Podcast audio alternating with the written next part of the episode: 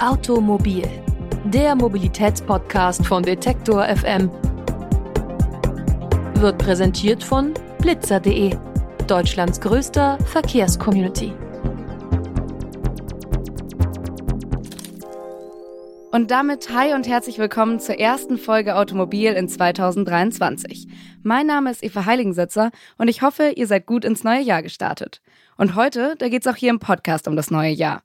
Wir sprechen nämlich über alles, was sich in diesem Jahr in der Welt der Mobilität verändern wird.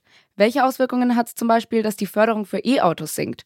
Worauf müssen AutofahrerInnen achten? Und wie sieht's jetzt eigentlich mit dem Nachfolger des 9-Euro-Tickets aus? All das schauen wir uns heute an. Wir, das sind meine Kollegin Pauline Braune und ich. Hi Pauli. Hi Eva. Bevor wir einen Blick nach vorne werfen, schauen wir mal nochmal zurück. Die größte Entwicklung im öffentlichen Nahverkehr, das war im vergangenen Jahr das 9-Euro-Ticket. Damit konnte man für nur 9 Euro im Monat den Nah- und Regionalverkehr in ganz Deutschland nutzen. Seit das Pilotprojekt ausgelaufen ist, gibt es immer wieder Diskussionen um den Nachfolger. Und der wurde anscheinend gefunden, nämlich das 49-Euro-Ticket. Pauli, wann geht denn das an den Start? Also der genaue Zeitpunkt steht noch nicht fest, aber es soll auf jeden Fall im Frühjahr kommen. Und Bund und Länder sagen, es soll schnellstmöglich passieren. Mal sehen, was das heißt. Das Ticket soll dann übrigens Deutschland-Ticket heißen und funktioniert am Ende genauso wie das 9-Euro-Ticket, nur dass es eben 49 Euro im Monat kostet und nicht 9. Das 9-Euro-Ticket, das war ja vor allem so beliebt, weil es so günstig war. Wie sieht es denn beim Deutschland-Ticket aus? Also es ist auf jeden Fall immer noch eine hohe Beliebtheit erwartet. In einer Umfrage von der Unternehmensberatung PwC haben 41 Prozent aller Befragten gesagt, dass sie das Ticket kaufen würden. Aber auch wenn man nicht überzeugt ist, dann ist es wenigstens nicht schwer, das Abo wieder zu kündigen, weil das Deutschland-Ticket immer nur für einen Monat gilt. Also wenn man es danach weiterhin nutzen will, muss man wieder ein neues Abo für den nächsten Monat abschließen. Und soll es dieses Deutschland-Ticket dann auch dauerhaft geben? Das ist noch nicht ganz klar. Die nächsten zwei Jahre sind erstmal eine Einführungsphase. In der Zeit bleibt dann auch der Preis, also die 49 Euro, gleich. Danach soll der Preis aber mit der Inflationsrate steigen. Das nennt man Preisdynamisierung. Und das heißt, je höher die Inflationsrate ist, desto höher ist dann auch der Ticketpreis.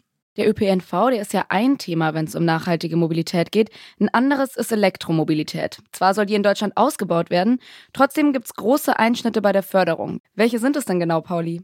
Vom 1. September 2023 an erhalten nur noch Privatpersonen die Förderung und außerdem werden die Förderungen für E-Autos schon vorher auch gesenkt. Bisher gab es nämlich beim Kauf eines E-Autos den sogenannten Umweltbonus und seit 2020 gab es zusätzlich noch die Innovationsprämie. Die war Teil des Konjunkturprogramms während der Corona-Pandemie. Und mit diesen beiden Förderungen haben Kundinnen, die bis Ende 2022 reine E-Autos gekauft haben, eine Förderung von bis zu 9000 Euro erhalten.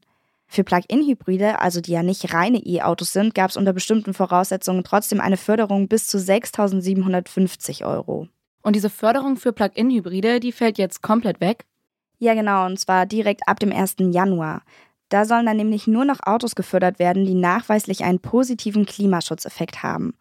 Und darunter fallen dann halt nur rein Batterie- und Brennstoffzellenbetriebene Fahrzeuge. Aber auch bei denen gibt es Kürzungen und die gehen dann je nach Preis. Also wenn das E-Auto bis zu 40.000 Euro kostet, gibt der Bund von jetzt an nur noch 4.500 Euro dazu. Das sind anderthalbtausend Euro weniger als bisher. Und bei teureren E-Autos bis zu 65.000 Euro ist der Unterschied sogar noch größer. Statt bisher 5.000 Euro Förderung gibt es dann nur noch 3.000 Euro. Aber es ist ja so, dass auf diese Förderungen vom Bund dann noch der Anteil der Herstellerinnen dazu kommt. Der soll genau wie bisher der Hälfte der Förderung von der Bundesförderung entsprechen. Wenn man das alles zusammenrechnet, diese ganzen vielen Zahlen, landet man dann bei einer maximalen Förderung von 6.750 Euro. Und ich hatte ja vorhin schon gesagt, bisher war die maximale Förderung 9.000 Euro. Außerdem ist der Fördertopf für 2023 auf 2,1 Milliarden Euro begrenzt. Klingt erstmal viel, aber es ist so, dass wenn diese Summe dann aufgebraucht ist, es gar keine Förderungen für E-Autos mehr gibt. Was hat es dann für Auswirkungen, dass es künftig weniger Fördergelder für den Kauf von einem E-Auto gibt? Expertinnen fürchten, dass dann ein Kaufanreiz wegfällt, eben weil die E-Autos dann wieder teurer sind. Und dazu gab es im vergangenen Jahr noch die Unsicherheit, mit welchen Fördersummen man rechnen kann. Bei vielen E-Autos gab es nämlich Lieferschwierigkeiten, teilweise bis zu sechs Monate. Das Problem ist, die Fördersumme kriegt man als Käuferin erst, wenn das Auto zugelassen ist und nicht, wenn man den Kaufvertrag unterschrieben hat. Das heißt, es kann also sein, dass man das E-Auto schon bestellt hat, es aber jetzt eben erst geliefert wird. Gilt für die dann noch die alte Förderprämie?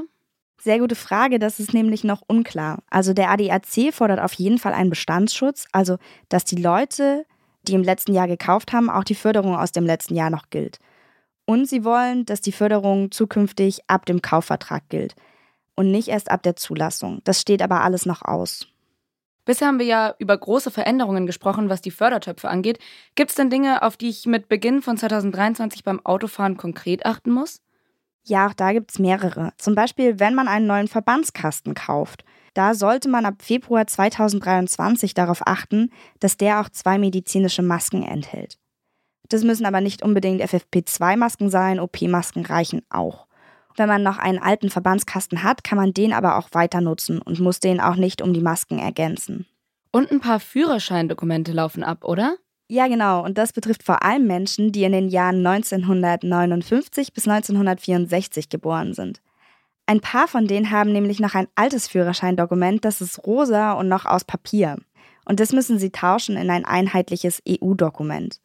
Das alte Dokument ist dann nämlich nicht mehr gültig und die Frist für den Umtausch ist der 19.01.2023, also in ein bisschen mehr als zwei Wochen. Für die Jahrgänge danach, also 1965 bis 1970, wird das dann übrigens ein Jahr später relevant. Das heißt, die müssen ihre Dokumente dann bis Anfang 2024 umtauschen. Das waren ganz schön viele Infos, Pauli. Vielen Dank dir. Sehr gerne. Falls euch jetzt der Kopf brummt vor lauter Terminen und Änderungen, alle Infos haben wir euch auch nochmal online zusammengefasst auf detektor.fm. In der nächsten Folge beschäftigen wir uns dann mit dem Thema Elektromobilität und was Deutschland dabei von Schweden lernen könnte. Abonniert gerne diesen Podcast, dann verpasst ihr keine weitere Folge.